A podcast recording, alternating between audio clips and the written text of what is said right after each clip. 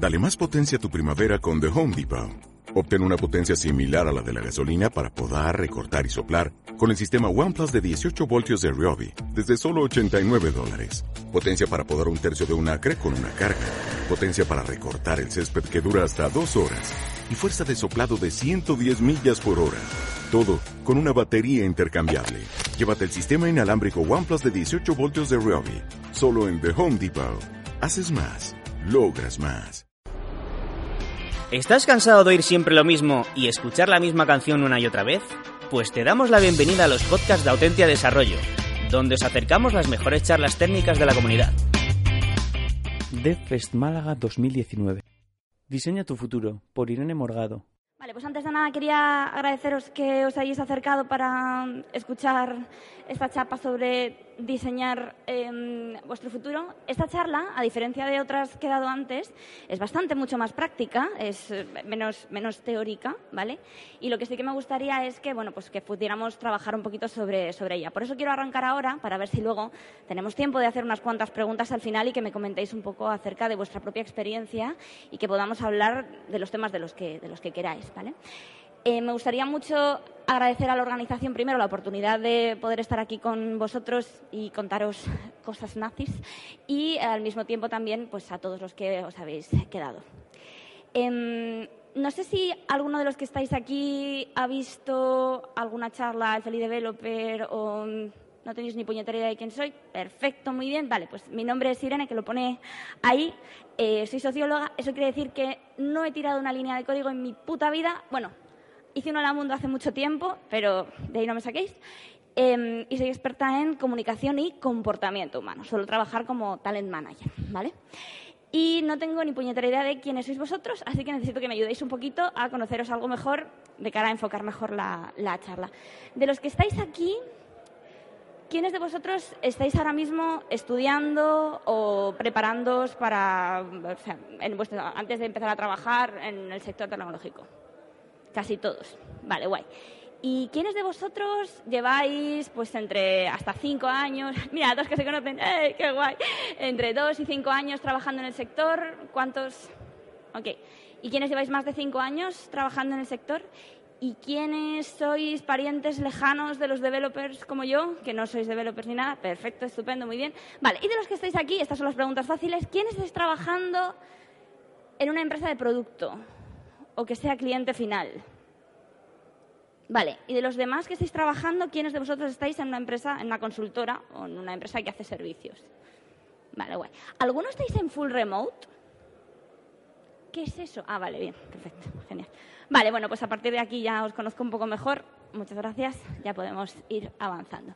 ¿De dónde sale todo esto que os voy a contar? Vale, pues en estas cosas de, en esas charlas que suelo dar yo, que ninguno de vosotros ha visto nunca, me encanta, eh, suelo hablar de el estudio. Entonces, a lo mejor os suena esto de eh, eh, los contenidos que hemos visto en el Feli Developer o en The Good Place o tal vez no, o en Developers y, y demás parientes lo que os quiero decir es que todas las conclusiones eh, que yo voy a comentar en esta, en esta charla y las que comentamos en estas otras charlas anteriores están basados en los resultados eh, que estoy sacando de un estudio que voy haciendo que eh, trata sobre cómo motivar a las personas que trabajan dentro del sector tecnológico, que al final ese es mi trabajo, ¿vale? Que la gente que trabaja en este sector estemos cada día más felices. Es un estudio en el que ya ha participado un montón de gente que no pretende sentar cátedra, ¿vale? Solamente es para que podamos reflexionar y trabajar sobre ello. Esto es un estudio que, como os decía, seguimos trabajando y, y mejorándolo. ¿Por qué surge la necesidad de esta charla? Vale, cada vez que yo me ponía a contar los resultados del estudio y trabajábamos en los elementos de motivación, o hablábamos de hiring y todas estas cosas, pues esto está bien, ¿no? Se queda como muy teórico, pero ocurría que eh, muchas veces me encontraba con que tenía compañeros, amigos, también personas que participaban en el estudio, que me decían, oye, yo cuando voy a buscar un trabajo nuevo, siempre me quedo así como con bastante problema en que tengo que darle vueltas al asunto, tengo siempre dudas. Y me pasa a veces que cuando ya he entrado, al poco tiempo, se me pone una cara como la de este panda. Y me arrepiento muy mucho de haber tomado la decisión que tomé.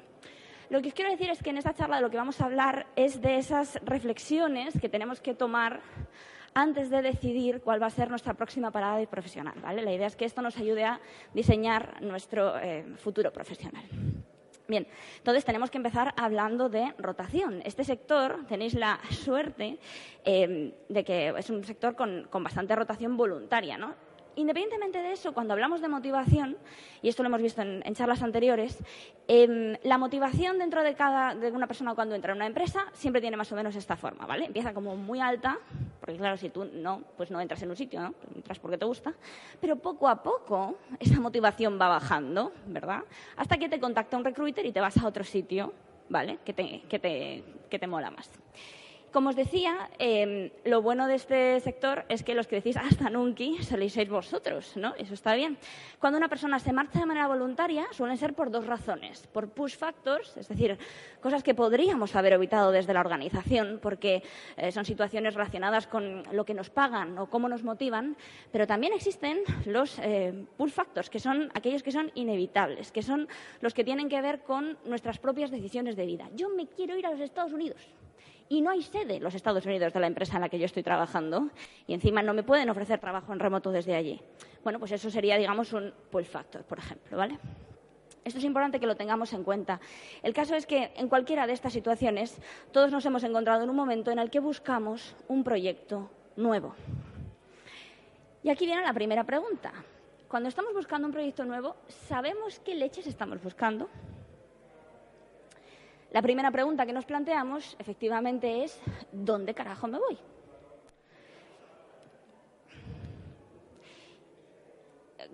Esto es una pregunta que es relativamente compleja porque tenemos bastante donde elegir, ¿no? Hay empresas de producto, como decíamos antes, pero también hay empresas que trabajan por proyectos, sitios donde se desarrollan una herramienta, empresas más pequeñas, empresas de servicios, empresas corporate que son enormes y algunos nos encajan mejor unas que otras y lo tenemos más o menos claro. Algunos empezamos trabajando en unas y luego pasamos a trabajar en otras, ¿verdad?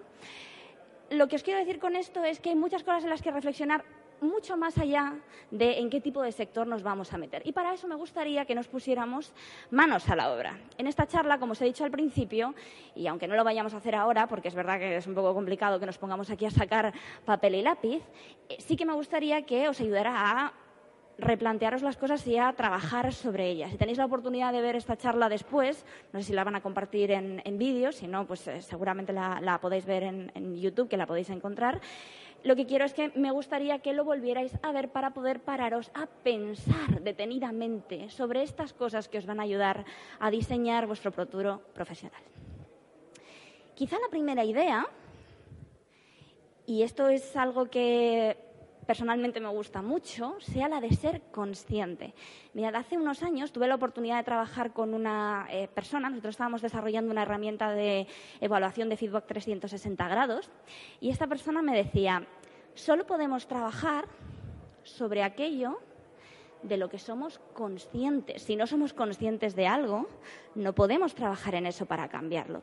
Y es cierto. Así que yo lo que os invito es a que seamos conscientes de nosotros mismos antes de empezar a trabajar. Entonces, me gustaría que empezáramos esta parte pensándonos, eh, parándonos a pensar un momento sobre esta situación. Em, ¿Habéis leído Alicia en el País de las Maravillas o habéis visto alguna de las millones de películas que se han hecho al respecto? Bien, entonces esta situación os resultará familiar. Alicia, que como todos sabéis es una niña que está un poco mal de la olla, se toma un tripi, se sienta debajo de un árbol a pasar el efecto y en mitad de su viaje tipo psicotrópico se pierde en un bosque, ¿no? Y no se le ocurre otra cosa que preguntarle a un gato y el gato habla. Ahí ya sabemos que el viaje va mal. Pero el caso es que Alicia le consulta al gato, ¿no? Dice, oye gato, ¿qué camino debo tomar para salir de aquí? Y el gato le contesta, eso depende en gran medida de a dónde quieras ir. Y Alicia le dice, mira, es que no me importa mucho a dónde. Y el gato le dice, entonces, da igual la dirección. Es la hora de la siesta y yo sé que es chungo pensar sobre esto, así que os voy a dar varias pistas. La primera conclusión que podemos tomar es, las drogas son malas, no toméis drogas. La segunda conclusión que podamos tomar es que si tenemos más o menos claro cuál es el sitio al que queremos llegar, por ejemplo, yo tengo muy claro, muy claro, muy claro que mi destino final es esa butaca. Y yo quiero llegar a esa butaca. Todos los caminos, todos los pasos que voy a hacer yo y todos los caminos que voy a trazar en mi futuro profesional van a ir encaminados a esa puñetera butaca. Pero si yo no tengo claro cuál es mi destino en esta vida, si yo no sé hacia dónde quiero ir, pues a lo mejor un día voy en esta dirección, otro día voy en esta dirección, otro día voy en esta, y para cuando me quiero dar cuenta de que el sitio al que quiero ir es esa butaca, estoy en el quinto pino. Y eso es un problema. También os voy a decir, hacer planos a medio largo plazo en esta vida en la que estamos es muy jodido. Y la situación tal y como está es muy complicado. Pero sí que es cierto que cuanto más tengamos más o menos definido cuál es ese punto al que queremos llegar, aunque sea no medio largo plazo, corto medio, esto sí que nos va a ayudar sobre todo a intentar no tomar caminos equivocados. ¿Cómo y dónde queréis eh, llegar? ¿Dónde queremos llegar? ¿Habéis conducido por Madrid alguna vez? Es un puto infierno. Yo este GIF lo llamo la glorieta de Carlos V, acá la glorieta de Atocha. Es un horror, nunca sabes por qué dónde tienes que entrar, dónde tienes que salir. Y no sé si alguno de vosotros sigue a Gamusino en, Twitter. Em, bien, Gamusino lo que hizo fue, esto se parece mucho, si habéis estado en Madrid, al plano del Metro de Madrid, pero no es el plano del Metro de Madrid. Es un plano que emula el plano del Metro de Madrid, pero están representadas las eh, carreteras, las circunvalaciones y eh, las maneras en las que se enganchan unas carreteras con otras, ¿vale? Y las autopistas y autovías que hay alrededor de, de Madrid. ¿Qué es lo que hace Gamusino con este mapa? Cuando tenemos una realidad que es muy compleja, es muy interesante que tratemos que de representarla para nosotros mismos, simplificarla, tratar de encontrar cuál es la mejor manera en la que podemos entender lo que tenemos alrededor. ¿Qué pasa? Claro, pues que tenemos que partir de la base de que hay cosas que dependen de nosotros y hay cosas, amigo, que no dependen de nosotros porque queda súper guay lo de la taza de Mr. Wonderful, ¿verdad? No, es que si lo piensas, si lo deseas, lo vas a conseguir. Mentira, mentira. Me da igual cuántas tazas tengáis en vuestra casa que ponga eso. No tiene por qué ser verdad. A ver, si no te esfuerzas, seguro que no lo vas a conseguir. Bueno, depende de mm, cuáles sean tus apellidos, ya lo hemos dicho antes. Pero, pero, lo tienes jodido. Y también es verdad esto, ¿no? O sea, es cierto, tú te puedes planificar muchas cosas y luego de repente pues que la vida te dé una vuelta. Pero tenemos que entender que hay muchas cosas que efectivamente sí que podemos trabajar para poder diseñar, como decíamos, nuestro propio, nuestro propio camino profesional. Vale, ¿qué es lo más importante? Pues lo más importante en todo esto somos nosotros. Y el primer ejercicio que tenemos que hacer es conocernos a nosotros mismos y tratar de responder a estas preguntas que parecen así como muy abstractas, pero ya veréis cómo no lo son tanto. ¿Quiénes somos nosotros? ¿Cómo somos nosotros? ¿Qué es lo que sabemos en este momento? ¿Cuáles son las habilidades técnicas que tenemos, los conocimientos que tenemos? ¿Y qué coño queremos? Que eso también es muy importante. Entonces, hay una herramienta que si alguno de vosotros habéis estudiado alguna em, asignatura o lo habéis eh, visto en algún curso de management, seguro que os sonará, es el DAFO. El DAFO, que es una cosa que se utiliza mucho para, como decía, el, mundo empresarial, se puede aplicar a nosotros mismos. Y esto parece una tontería, pero es una bobada. No, parece una tontería, pero eh, realmente es bastante, bastante útil. Lo que hace el DAFO es que identifica cuáles son eh, los elementos positivos y negativos a nivel interno, ¿vale? Es decir, cuáles son nuestras fortalezas y cuáles son nuestras debilidades pero también lo hace a nivel externo. Y analiza cuáles son las oportunidades que tenemos a nuestro alrededor y también cuáles son las amenazas. Esto parece así muy vacío, pero cuando nos sentamos delante de nuestro papel y nuestro bolígrafo, delante de nuestra hoja de Excel, a tratar de analizarnos a nosotros mismos, es muy chulo que tratemos de pensar en qué momento nos encontramos ahora. Porque, ojo, las fortalezas y las debilidades que tenemos hoy no son las que teníais hace tres años. No lo son. Y las oportunidades del mercado y las amenazas de la situación coyuntural que tenéis alrededor no son las mismas, las de ahora, que las que van a ser dentro de cinco años. Y este es un ejercicio que parece una chorrada, pero que es muy interesante plantearse antes de una entrevista. No porque te vayan a preguntar, dime cuáles son tus tres fortalezas y tus tres debilidades, que os lo van a preguntar sino porque es interesante averiguar en qué punto nos encontramos, en qué cosas tenemos que seguir trabajando para llegar a ese trabajo al que queremos y en cuáles nos podemos defender y podemos eh, bueno, pues decir que efectivamente en ese punto ya somos unos cracks y no tenemos por qué seguir desarrollando tanto como en otros puntos en los que efectivamente sí que somos mucho más débiles y nos exigen en ese rol que nos acerca a la butaca a la que queremos llegar.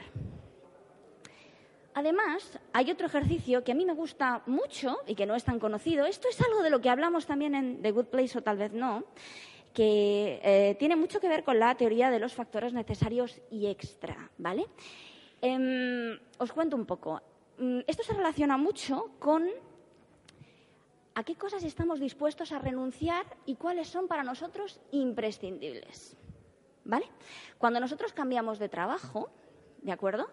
Siempre hay una lista de cosas que para nosotros son aquellas cosas, bueno, pues de las que yo, o sea, no me voy a pear. O sea, estas cosas las quiero sí o sí. ¿Vale? Son mis factores necesarios. Pero luego también hay una serie de factores que son extra. Que dices, oye, pues si tengo que elegir entre una y otra, porque tengo la suerte de que tengo dos ofertas a la vez, esto es el tipo de factores que pueden ser, bueno, pues motivadores para mí, que son extra para mí, ¿vale? Estos factores cambian para cada persona, igual que el, DAFO que hemos visto antes, cambian para cada persona y cambian según vuestra última experiencia profesional. Si alguien os ha ninguneado en el trabajo, habéis tenido un problema de diversidad, habéis tenido un problema de acoso, habéis tenido cualquier cosa, seguramente eso lo metáis en vuestros próximos factores necesarios. Esto parece una chorrada, pero también nos lo hemos encontrado muchísimas veces. Os voy a poner un ejemplo. Imaginad que yo ahora quiero cambiar de trabajo y mis factores necesarios son tener como mínimo el salario X, el que sea, trabajar con las tecnologías que sean, porque sean las que quiero aprender, por ejemplo, porque son mis primeras experiencias profesionales, o porque es una tecnología en la que me siento segura y quiero seguir eh, fortaleciendo, y que tengan flexibilidad horaria porque me quiero ir pronto a mi casa o porque quiero trabajar en el horario que a mí me apetezca. Y oye, como factores extra, si además pues me pilla cerca y no tengo que tragarme una hora de atasco, se trabaja con eh, metodologías y tecnologías open source y además pues tienen pasta para formación, pues mucho mejor. Pero esto es la parte extra, digamos. Como os digo, esto es un ejemplo. ¿Vale? Y será completamente distinto según el momento vital en el que estéis y según vosotros cómo seáis. Este ejercicio de autoconocimiento también habría que hacerlo cada vez que os encontréis en ese punto de cambio profesional. Si tenemos claro qué es lo que queremos y Paquita lo que quiere es un bocadillo de calamares, esto nos va a ahorrar muchos disgustos. ¿Por qué? Porque si entramos en un sitio en el que no se cumplen nuestros factores necesarios, una de dos, o vamos a ser muy infelices o nos vamos a ir muy pronto. ¿Es así? Así que si queréis bocatas de calamares, tenedlo claro. Si lo que hay dentro del bocata es de otra cosa distinto, esto no va a funcionar. Más cosas importantes. Cuando pensamos en nosotros mismos, es fundamental tener identificadas tres cosas. La primera es nuestro rol. ¿Qué hacemos? ¿Qué es lo que sabemos hacer? ¿Sabemos gestionar personas? ¿Sabemos desarrollar con la tecnología X? ¿Qué es lo que sabemos hacer? ¿Cuál ha sido nuestro rol? ¿Qué son las cosas que hemos hecho en nuestra última experiencia? Nuestro sector. ¿En qué sector he estado? ¿Cuál es el sector que conozco? Conozco el fintech, conozco marketplace, no conozco ningún sector, pero hay algún sector que me gusta para esa primera experiencia profesional. Y por último, ¿qué es lo que queremos? ¿Cuáles son mis factores necesarios y cuáles son mis factores extra? Y a partir de aquí, toca escribir una vez que nos hemos conocido a nosotros mismos, lo mejor del universo es ponernos a buscar cuáles son las organizaciones que nos llaman la atención. Nos vamos a los sponsors que están ahí fuera, echamos un vistazo a las páginas web, miramos el LinkedIn y nos sacamos nuestra propia lista, ¿verdad?, de los sitios donde, bueno, pues nos llaman la atención para trabajar, ¿no? A mí me parece que es una buena idea proponeros que tengáis siempre vuestra propia lista de organizaciones que os llaman la atención y que al ladito tengáis un checklist, ¿vale? Yo os voy a proponer ahora algunas de las cosas que yo pondría en ese checklist, pero por supuesto sois completamente libres de añadir o quitar cosas de ese checklist, dependiendo muchísimo de cuáles sean vuestros valores y vuestros intereses y vuestros factores necesarios, ¿vale? Cosas que yo metería, vale, serían, por ejemplo, el área o en el sector en el que quiera trabajar. Porque estar picando código nueve horas al día en una empresa de tornillos a lo mejor no me motiva tanto como un área que de verdad me guste. Por ejemplo, habrá gente que diga, no, es que a mí el retail me gusta mucho, no, es que a mí la domótica me flipa, no, es que a mí el sector viajes me gusta, no, es que a mí me gustan las mantas LED para perros, yo qué sé, lo que sea, me da igual. Pero el caso es que puede haber algún sector, algún área que os guste especialmente. Por supuesto, alguna tecnología que nos guste, porque no es lo mismo COBOL que Node, ¿verdad? Yo no he dicho esto. También es interesante pararnos a pensar en cuál es la imagen global que tiene esta compañía, porque esa imagen se va a asociar a nosotros. ¿Qué es lo que la prensa ha dicho de esta compañía últimamente? ¿Si ha habido desbandada o no? ¿Cuáles son las revisiones que puede tener en Glassdoor? Muchas cosas que ocurren alrededor de las compañías que al final nos van siempre a acompañar a nosotros eh, cuando pongamos que hemos estado trabajando en esa empresa en LinkedIn.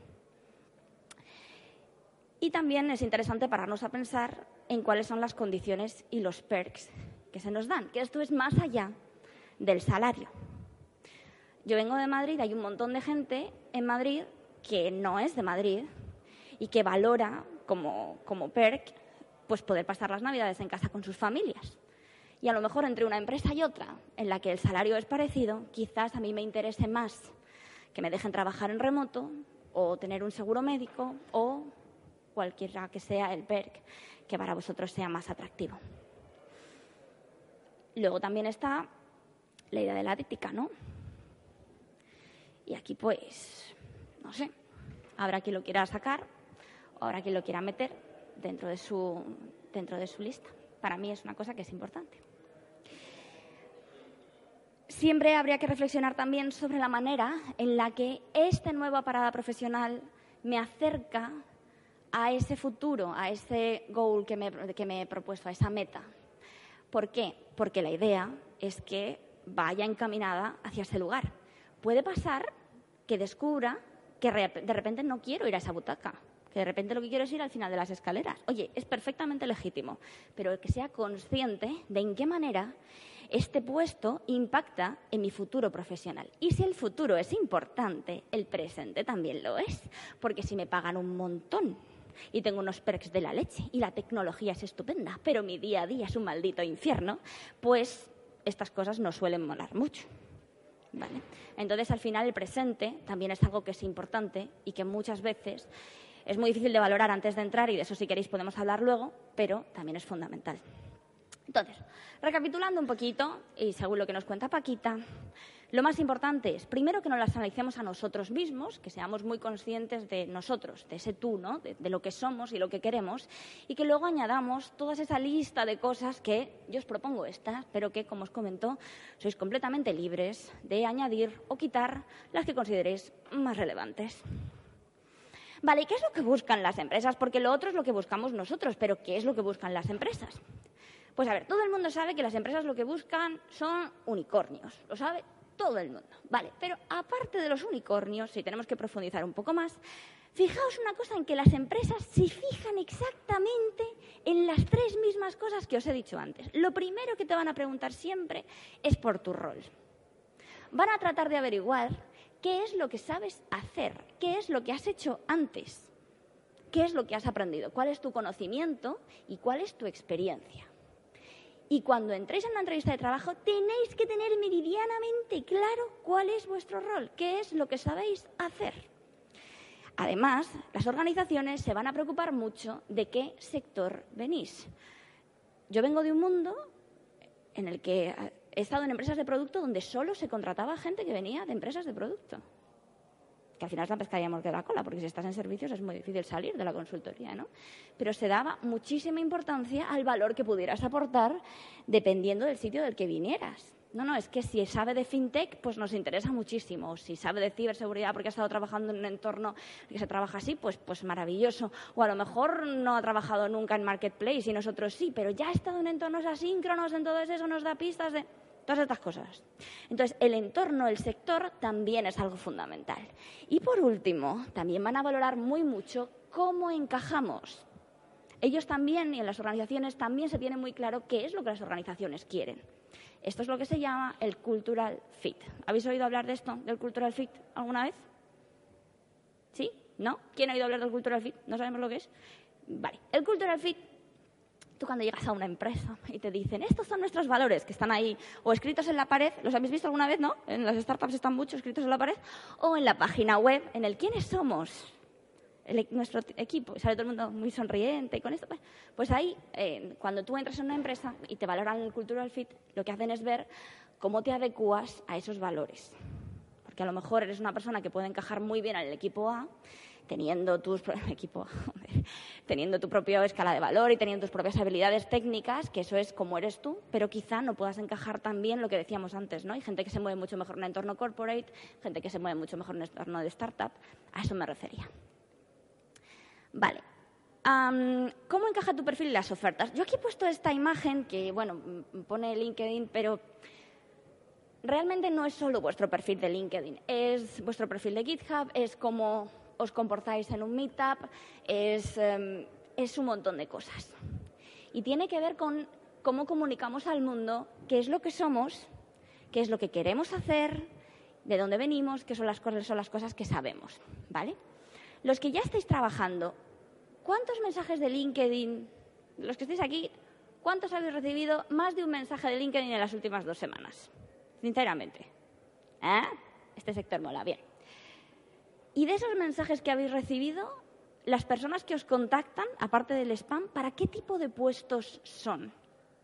¿Cuántos de estos puestos molaban de verdad o tenían que ver con los puestos más allá de, a ver, yo programo en Node y me estás mandando mierdas de .NET, ¿qué es esto? No, no me refiero a spam de ese tipo, ¿vale? No, me refiero a cuántos de esos puestos realmente nos pueden llegar a interesar. ¿Por qué os digo esto? Porque muchas veces cometemos el error de contar en nuestros perfiles lo que hemos hecho, no lo que queremos hacer.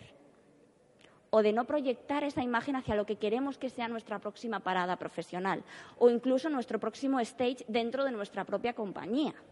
No hace falta cambiar para seguir creciendo. Y esto es algo fundamental. Si tenemos que proyectar al mundo ¿Qué es eso que queremos hacer? ¿Cómo estamos aprendiendo para ser mejores managers? ¿Cómo estamos mejorando para ser mejores personas? ¿Cómo estamos creciendo para ser mejores técnicos? Puede hacerse dentro de la misma compañía o en otro lugar. Pero esto es algo muy importante. No vamos a ser capaces de obtener mejores puestos o mejores ofertas de empleo si no somos capaces de defender o demostrar cómo estamos mejorando y cómo nos adecuamos a ese rol al que queremos llegar. Y para eso el primer paso es conocerse y el segundo paso es demostrarlo. Volviendo a qué es lo que buscan las empresas. A mí me encanta, ¿no? Porque tú te metes en internet y escribes tecnologías más buscadas en el año 2019 y te sale una lista enorme. Esta lista no vale una puta mierda. Esto no vale para. ¿Por qué esto no os tiene que importar nada? Porque lo que importa de verdad es cuáles son las tecnologías que están buscando en esa lista de empresas maravillosas que os habéis hecho antes, que son los sitios que os interesan para trabajar. Eso es lo que a vosotros os interesa. A mí me da igual que se esté buscando PHP, no creo que se esté buscando PHP, qué mentira. Pero no creo que. A mí me da igual que se busque Spring en el sitio X si yo quiero trabajar en el cojo sitio B. Eso es lo que a mí me tiene que interesar. Y a lo mejor en el cojo sitio B se trabaja con Python. Y yo ya estoy aprendiendo Python y no tengo que hacerme un curso de Node de la polla, porque es que no se está buscando Node. ¿Para qué me voy a hacer un curso de Node? Si no es eso lo que tengo que seguir aprendiendo. No solamente porque se lleve o no solamente porque esté de moda, es eso lo que tenemos que hacer. Claro, ¿cuál es el problema de las empresas tecnológicas y sobre todo las startups y las empresas de producto? Pues claro que lo que queremos es pedir de todo, claro, pues queremos a alguien que esté todo el rato aprendiendo, que esté todo el rato eh, pues escribiendo cosas en blogs, que esté yendo a meetups, que sea pues genial, ¿no? Y esto genera, que es algo de lo que hablamos en developers y demás parientes, el síndrome del programador auténtico. Y es que estamos pues agobiados porque nunca somos suficiente, porque tenemos que estar en mil sitios a la vez. Entonces, sin llegar a esto, sí que tenemos que tener cuidado con que si tenemos muy claro que tenemos que entrar en este sitio, vamos a intentar hacer todo lo posible por ajustarnos. También os digo una cosa, que es que esto ha salido alguna vez en algún turno de preguntas. Si os tiran por el cultural fit, en el cojo sitio al que os hacía tanta ilusión entrar, es mejor no entrar. Porque eso quiere decir que vuestra vida hubiera sido un infierno dentro. Que vuestros valores y la forma de ser de ese equipo no coinciden. Hay sitios donde es mejor no entrar. Y ahora vamos a volver. ¿Qué es lo que pedimos nosotros? Que está genial todo lo que piden las organizaciones, pero es fundamental que una vez que lo hayamos averiguado, volvamos a nuestro ejercicio sobre nosotros. Vale, y ahora que ya lo sabemos, ¿tengo yo esas fortalezas? ¿Tengo yo debilidades en las que tengo que trabajar? ¿Cuáles son mis factores necesarios? ¿Coinciden con lo que me están ofreciendo aquí? ¿O no me dan ese seguro médico que es lo que yo necesito? Y cuando decidas, cuando ya tengas esa oferta sobre la mesa maravillosa que te ha costado tanto conseguir y te hace tanta ilusión tener, aquí tienes que darte cuenta de varias cosas. Llega un momento en el que tienes que elegir claramente qué iconos más feos, qué versión de Windows será esta mierda. Bueno, el caso es que cuando decidas, claro, tú decides el sector, la empresa en el que te metes, ¿verdad? Las condiciones, incluso el sueldo, pero amigos, ninguna empresa tiene todo. Y a algo tendremos que renunciar. Y muchas veces en ese crecimiento decidimos cambiar de sector, muchas veces en ese crecimiento lo que hacemos es que nos toca bajarnos un poco el sueldo. O tenemos que renunciar a alguna de esas condiciones o de esos perks que son maravillosos. Bueno, pues ahí tenemos que ver si esto es un paso para adelante, si es un paso para otro sitio o si son muchos pasos para atrás. Algunas veces vale la pena retroceder un poco porque eso nos ayuda a coger carrerilla. Pero yo de verdad espero que todos los pasos que tengáis que dar se hacen hacia adelante. Ahora bien, ¿qué es lo que los profesionales en general quieren y lo que las organizaciones deberían ofrecer? Me gusta que no hayáis estado en otras charlas anteriores porque yo siempre meto estas putas slides y estoy deseando quitarlas, pero bueno, así no os aburro. Pero siempre meto la pirámide esta que dicen que es de Maslow o no, y en la que se habla de las necesidades básicas. Y yo vuelvo otra vez a la idea de que si no cumples eh, las necesidades, si no estás cubriendo las necesidades desde abajo, a mí qué coño más me da que me lleves a los carts y me regales cerveza si me estás pagando una mierda. Esas cosas son importantes. Y os digo una cosa, por debajo incluso de las necesidades básicas, aparte del wifi y los cargadores de la batería, está que la empresa cumpla con la ley y que no se pase el Estatuto de los Trabajadores por el forro, que eso también es muy importante. Bien, si tenéis un script para fichar, no lo uséis. Las horas extras hay que pagarlas. Esto es algo que es fundamental. Y además, en este estudio del que os hablaba al principio, que es de donde al final saco toda esta información, yo os prometo que no me invento nada. Cuando yo le preguntaba a la gente, bueno, ¿y qué es lo que más echas en falta a tu organización? Fijaos, la gran mayoría de la gente dice, oye, pues formación y certificaciones, el salario no, se, no, no está acorde a las expectativas que yo tengo, las metodologías mm, de verdad allá él, pues no, porque poner posits en una pared, pues eso no es hacer Scrum, ¿verdad? Pero sobre todo echo de menos esa posibilidad de transmitir las necesidades. Está genial que dentro de los equipos tengamos y valoremos a la gente que ya tenemos incorporada y que nos puede ayudar a cumplir este tipo de cosas y hacer que la gente se encuentre mejor. Muchas veces están ahí escondidos dentro de los departamentos de los recursos humanos y es fundamental que le demos ese valor. También os digo que no se os pire, porque yo tengo gente es que o me das KitKat gratis o me voy. Ahí tienes la puerta. Que nadie os tome el pelo, pero tampoco le toméis el pelo a la gente, que hay cosas que son muy difíciles de conseguir y a las que tampoco se les da valor. Y esto es algo que es fundamental.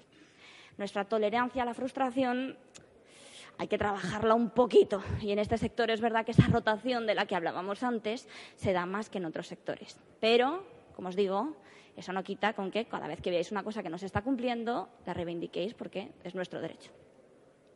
Vale, ¿y cómo encuentro? Todo esto está de puta madre, pero ¿cómo, cómo, cómo encontramos? Vale, yo os pregunto a vosotros, ¿cómo soléis buscar? ¿Vosotros buscáis? Pensad en el último trabajo que tuvisteis, en el último cambio. ¿Buscáis u os buscan? ¿Sois de los de, bueno, no estoy buscando, pero estoy abierto a ofertas? Es que eso me revienta tanto, de verdad. O sea, Pero es verdad, el otro día leí que hasta un 60% de la gente está en esa situación y que solamente el, 10% o algo así están en, búsqueda mega activa, ¿no? Entonces, claro, la gran mayoría de la gente, eh, cuando, cuando cambian, es porque un recruiter les contacta y estaban ahí en, el final de la curva de la motivación, esa del principio, ¿os acordáis? Cuando están ahí cayendo, cayendo, pues ahí alguien, alguien toca la fibra. Y ese día que has llegado en casa cagándote en todo, ese día es el día que respondes al recruiter. Y le dices, a ver, no es PHP, ¿no? Entonces me voy contigo. ¿Por qué os pregunto esto? Porque muchas veces, cuando alguien nos contacta, cuando no buscamos nosotros de manera activa, perdemos el objetivo. No nos paramos a hacer este ejercicio de autoconocimiento, ni de lo que queremos, ni de lo que buscamos, ni de todas estas cosas que os he contado antes. Y eso puede alejarnos de nuestro objetivo final. Por eso, aunque nos contacten, es interesante volver a reflexionar sobre este punto. ¿Los mejores sitios para encontrar trabajo? Pues eh, LinkedIn y los sitios tradicionales están genial, pero si tengo claro que yo quiero entrar a un sitio específico, echad un vistazo a la web de careers del sitio específico, por favor, porque además os va a dar muchísimas pistas, no solamente sobre las condiciones, si están bien redactadas las ofertas, sino pues no, pero es otra charla. Y mm, la idea es que ahí además os van a dar pistas de qué tipo de cosas están pidiendo, qué tecnologías, qué experiencia, etc., etc., etc. Redes sociales. Tener perfil de LinkedIn y todo eso está muy bien, pero me refiero a otra cosa. Me refiero a que sigáis por redes sociales a la gente que ya trabaja en esa empresa. A la gente de recursos humanos, a los desarrolladores. ¿Por qué? Porque tú ahí haces la foto del Welcome Pack, que me mato. Tú haces la foto del Welcome Pack, haces la foto de nos hemos ido de offsite a no sé dónde, estamos haciendo un team building de la leche. En LinkedIn siempre se ponen las cosas buenas, pero en Twitter también se ponen las malas. De hecho, solo se ponen las malas. Entonces está guay porque te puede ayudar a hacerte una idea de si ese cojo sitio es un cojo sitio de verdad o quizá no. Además, está muy bien pues, tener contactos, personas que ya trabajen dentro, que nos puedan dar información del, lugar. ¿no? Y luego hay plataformas, que no sé si conocéis Circular, pero está bastante guay, en la que gente que está trabajando en en un sitio y que va a hacer una entrevista a un lugar, pues le refieren personas que, han, hecho esa entrevista, el, propio seleccionador refiere a otras personas y tal, entonces se crea la propia comunidad y es muy chula. Eventos. Los eventos son sitios muy chulos. Un evento como este, en el que podéis conocer empresas en las que, se mueven y están a favor de ese tipo de, situaciones, incluso ponentes que veis de qué empresas vienen, o los propios meetups que seguramente podréis ver en, Málaga, son sitios donde también podéis tratar de encontrar trabajo. Y sin caer en el síndrome que hemos dicho antes, no nos queda otra opción que seguir formándonos continuamente es que no nos queda otra. Este sector es lo que tiene. Entonces, los que estéis estudiando, no penséis que vais a dejar de estudiar. En resumen, y terminando, lo primero de todo es ser consciente de nosotros mismos, conocernos bien antes de decidir qué queremos y qué podemos hacer en cada momento, porque a lo mejor no tenemos todas las skills, ni las soft ni las hard que necesitamos para ese salto, pero sí para otro. Tratar de dibujar o intuir más o menos ese camino, que por supuesto puede cambiar, entender que no todo depende de nosotros, que no todos somos iguales y no todos valoramos las mismas cosas. Tenemos que identificar qué es lo que necesitamos para poder seguir avanzando y buscar apoyo dentro de nuestra propia organización, como decíamos, a esas personas que ya forman parte de la misma o fuera, si lo que necesitamos es alguien que nos eche una mano para enfrentar mejor una entrevista, para poder definir nuestro propio career path, ese tipo de cosas hay gente que nos puede ayudar. Y, por supuesto, comprender que todo cambio tiene consecuencias y hay costes de oportunidad. Es así. Pero sobre todo, ¿Os acordáis de nuestro gato psicotrópico? ¿A que sí? Ya. Pues lo más importante es no agobiarse demasiado, porque cuando Alicia ya se está yendo, no sabe muy bien a dónde, el gato la grita. Ten la seguridad de que llegarás, sobre todo si caminas bastante. Nadie camina la vida sin haber pisado en falso muchas veces. Yo he pisado en falso muchísimas veces. Y Paquita ya ni os cuento. Este es el fin. Para mí sí, que ya me han dicho que me quedan menos de 15 minutos, así que lo que sí que me gustaría es que pudiéramos preguntar y cosas así. Sé que no he hablado, por ejemplo, de procesos de selección, que podemos hacerlo ahora, inclusión, diferencias de sector y rol, que hay muchísimo. La gente de diseño no tiene nada que ver con la gente de Human Resources ni con la gente megatécnica. La puta burbuja del sector, las diferencias generacionales, los que lleváis más tiempo trabajando que los que os estáis incorporando ahora, o incluso de ese propio plan de carrera del que podemos eh, profundizarnos dentro de la propia organización sin necesidad de cambiarnos. Así que nada, solamente me queda daros las gracias, deciros que hablamos de lo que queráis ahora mismo hasta que nos echen y bueno, pues si tenéis cualquier pregunta, lanzadla. Gracias.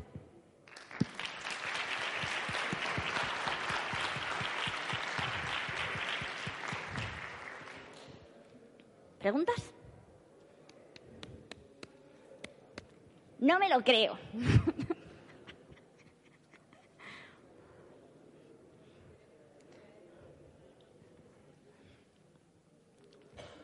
Como ha mencionado el proceso de selección, por si podría, no sé, aportar algo. ¿Qué es lo que más te inquieta? Es que el proceso de selección es muy largo. Claro. Entonces, pues, no sé. No sé cómo lo, a lo mejor cómo lo abordas tú, como, porque he visto en tu LinkedIn ahora mismo que has sido, bueno, que trabajas en recursos humanos y que supongo que ha llevado. Desde el eh, punto de vista del candidato, por ejemplo. No, yo soy recruiter, eh, desde el punto de vista de recruiter, por ejemplo. Vale. O desde la empresa.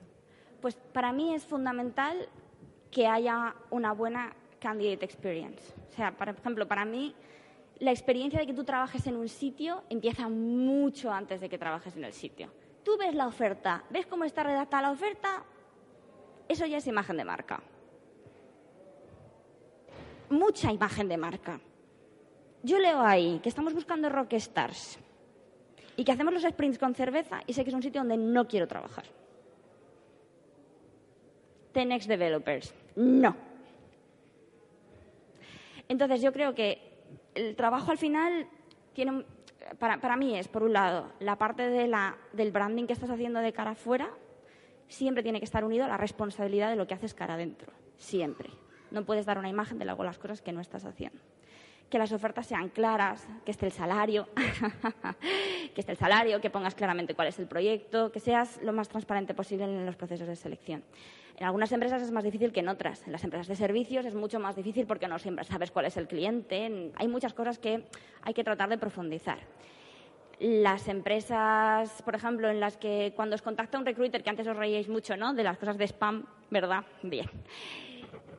Ese recruiter que cobra como un tercio de lo que cobráis vosotros y que además le pagan en función del número de mensajes que mande al día. Claro que os manda ofertas de PHP, aunque programéis en Node, por supuesto. Claro, y lo va a seguir haciendo. Pero eso no queda, eh, eso no quita que cuando estés haciendo el proceso trates de ser lo más responsable que puedas con la otra persona. Eso implica también incluir a las personas técnicas dentro del proceso, porque cuántos técnicos he tenido yo en mis equipos que han preguntado, ¿tienes novio en la entrevista? Mal al final el proceso de selección es una cosa que es responsabilidad de todos, no solamente de la gente de recursos humanos y de los recruiters. Y esto es algo en lo que creo que merece otra charla. Eh, yo también tengo una pregunta. Bueno, lo primero es decirte que me ha encantado la charla. Gracias. Eh, bueno, y como lo cuentas, las fotos y los iconos esos que decías que eran feos. a mí me ha gustado todo te quería preguntar respecto a la parte de los unicornios, porque yo eso me lo he encontrado tanto en aplicaciones para un máster como en un puesto, como en el propio puesto en el que yo igual al aplicar no tenía toda la lista y al final tampoco seleccionan a alguien con toda la lista. Entonces te quería preguntar hasta qué punto eh, o sea, cuando ves una em, oferta o, eh, en la que te piden tantos requisitos que prácticamente quieren a alguien que ya trabaje en eso, pero en otra empresa, pues ¿hasta qué punto hay que atreverse a aplicar aunque no, aunque no cumplas todo? Esta es una pregunta muy chula, porque además, cuanto más cartas a los Reyes Magos escribimos, fíjate esto, no tiene nada que ver, parece que no tiene nada que ver, ¿eh? menos mujeres contratamos. Las mujeres, esto es otro estudio, que no es mío, se supone que no aplican a un proceso si no ven que cumplen al menos un 60% de los requisitos y los hombres, si no cumplen el 100%, hay muchos que, vaya, yo lo he hecho por si acaso. Si no estudian Ironhack, sobre todo, lo hacen. Yo mm, lo meto, ¿no? Por si acaso, y si cuela, pues mm, mejor, no pasa nada. No pasa nada. Y eso está bien. ¿Por qué? Porque como bien has dicho tú, escribir la lista es tan fácil. A mí me pasaban la lista los hiring managers, los técnicos, y les decía, pero tú eres así. ¿Tú tienes alguien de tu equipo que haga esto? No, pero por pedir. ¿Quién se va a apuntar con este requisito, con esta lista? Si es que no hay nadie, no hay nadie que haga esto aquí y no va a haber nadie que haya eso en ese sitio, un unicornio. A ver, y que si luego le quieres pagar como unicornio de puta madre, si le quieres pagar como caballo de carreras ya veremos, pero si le quieres pagar como burro, no te lo vas a traer ni de coña ni de coña. Entonces, cuanto más cartas a los Reyes Magos dibujemos y cuantos más unicornios pidamos, más gente buena nos vamos a perder por el camino. Yo sí que os recomiendo que hay cosas que nos dan pistas sobre si podemos aplicar o no. El número de años de experiencia pues siempre es un poco orientativo, ¿no? Pues como lo cinco años de experiencia en RIA, ¿qué? ¿Que estaba en el equipo de desarrollo de Facebook o qué? O sea, imposible. ¿Qué me estás contando? ¿Sabes? No. Pero, pero eh, hay otras cosas que, bueno, pues que sí te pueden, pues mínimo no sé cuántos años. Vale, eso es un poco generalista. Pero cuando ves el tipo de proyecto que es, en qué tipo de trabajo están trabajando, ya miras la página, ves cómo está hecha, tal, te puede dar una pista más o menos de qué tipo de equipo es. Lo miras en LinkedIn, qué tipo de perfiles ya tienen incluidos. Eso te puede dar una orientación más o menos de lo que realmente están buscando. Pero, y volviendo y enlazando con la pregunta anterior, para mí es un error buscar unicornios. Te pierdes a un montón de caballos de carreras por el camino que no se atreven a, aplicar, y muchas más tías que tíos, muchas. Y además estás creando una imagen que no es real de lo que hay en la compañía y lo de lo que se espera. Porque esa definición, esa lista de los Reyes Magos, la ven los propios compañeros.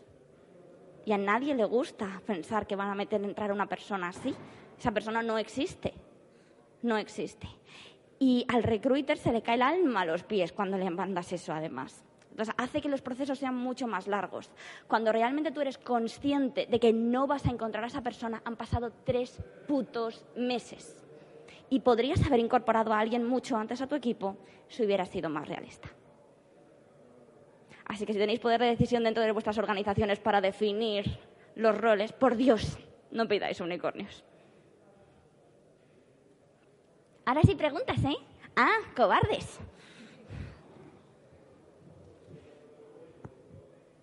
Bueno, yo te conocía de otras charlas. Y, y me- El único. Sí.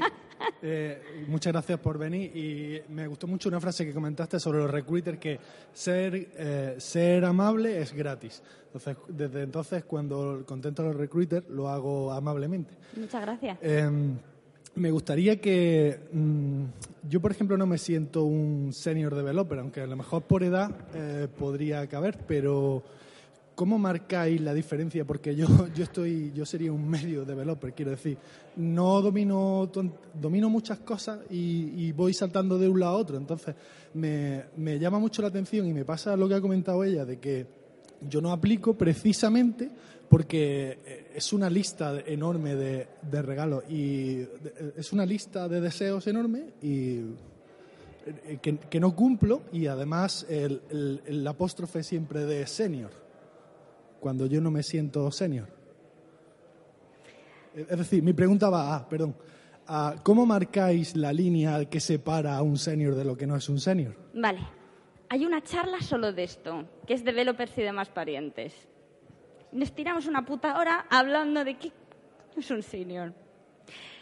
Pero yo te cuento, nadie sabe qué es un senior developer. Nadie lo sabe. Como lo del unicornio. ¿Por qué?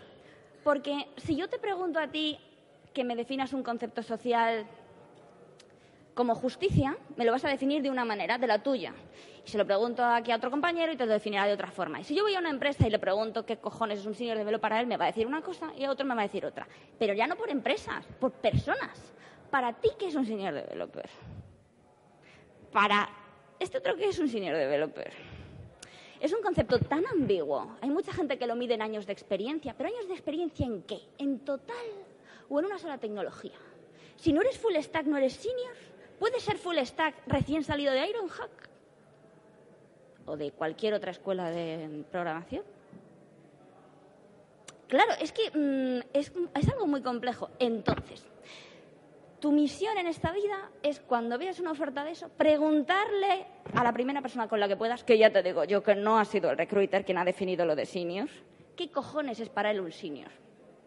Porque eso es lo que te va a dar pistas de qué son las cosas que se valoran dentro de esa compañía. Vale, pues aquí lo que se me valora como senior developer es que yo tenga, eh, que yo sea una persona autónoma o incluso que tenga habilidades de management, porque hay gente que no considera senior a una persona que es perfectamente válida y solamente técnica si no tiene habilidades de management, que es una soberana tontería, pero oye, hay gente que a lo mejor eso es lo que pienso yo, puedo estar completamente equivocada.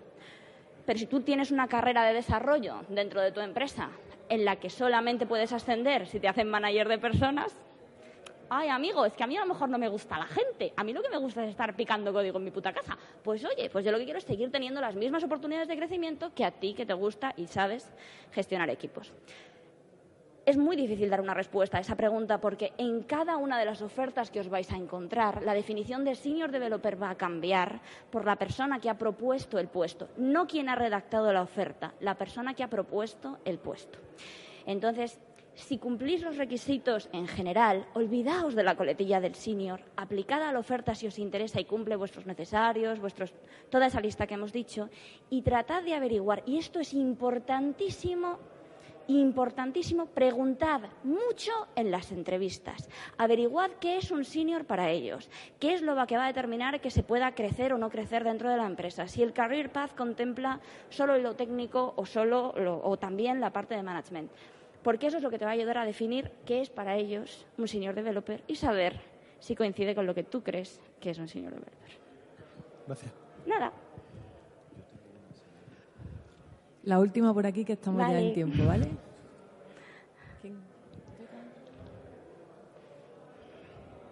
Si no, yo voy a estar aquí, luego, fuera.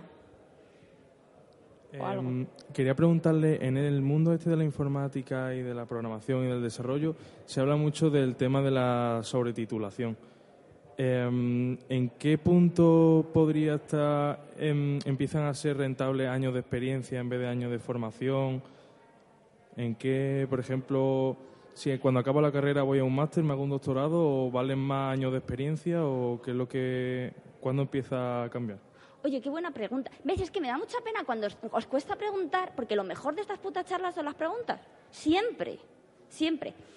Es una pregunta buenísima y seguramente lo que te diga hoy será muy diferente a la respuesta que te pueda dar el año que viene, porque esto cambia todos los años. Es como lo de formarse mucho, es que cambia mucho.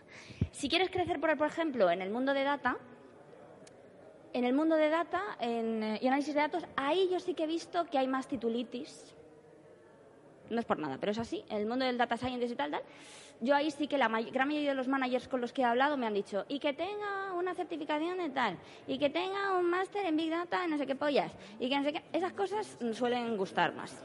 Pero en el resto, o sea, yo he tenido dentro de los equipos, pues mira, si el CTO esto te da una pista. Si el CTO tiene en su descripción de LinkedIn PhD en no sé qué, ese va a querer que tengas un título. ¿Sabes? Muy fácil que lo tenga. A lo mejor no, porque a lo mejor él ha conocido a alguien que es estupendo y maravilloso y súper estupendo y que no tiene una titulación y le da igual. Pero sí que es verdad que en el, en el mercado del desarrollo es más fácil que no sea tan necesaria esa titulación. Por eso aquí tenéis que distinguir entre conocimiento y experiencia, que son dos cosas completamente distintas. Conocimiento es saber cómo se hacen las cosas y experiencia es haberlas hecho. Son dos cosas muy distintas. Si tú te has hecho una formación de tres meses y sabes lo que es React, pero que rasco un poco y de JavaScript no tienes ni puta idea, tenemos un problema. Porque a lo mejor tienes el conocimiento, pero vacío. O no tienes experiencia, o tienes un conocimiento que es muy limitado y necesito que sepas algo más. Y yo no quiero tu... tu, tu- es como que me dice, tengo que saber inglés. Vale, pero yo en la entrevista no te voy a pedir el, certi- el certificate de inglés. Me da igual si tienes un proficiency o no. Te voy a hablar en inglés. Si me contestas en inglés es suficiente. Si me sacas la prueba de código, ¿qué coño más me da lo que hayas estudiado? Entonces, mi respuesta hoy, 2019, es, en el mundo del código y de la programación no es tanto. Es verdad que si quieres crecer, y ya no en la parte de management tanto, sino en la parte más técnica, y vas a hacer arquitectura, tienes que conocer muy bien cómo funcionan las cosas y tienes que saber algoritmia. Y para saber algoritmia, a lo mejor un bootcamp no te vale, y tienes que haber estudiado una carrera. Pero es verdad que eh, para muchas otras cosas sí que es verdad que ahora mismo sí que están pidiendo más máster. En mi experiencia, que puede ser que no sea la misma de la realidad de aquí, es más en el área de data. Ya está. He terminado. Perdón. Nada. Eh, muchas gracias a todos y todas y que sepáis que hay un coffee break donde os han servido la comida al mediodía ahora y que también a las seis eh, la charla de Bob, Bob Van Luit es en la sala de Cloud, ¿vale? Y nada, darle un aplauso a esta señora. Gracias, chicos.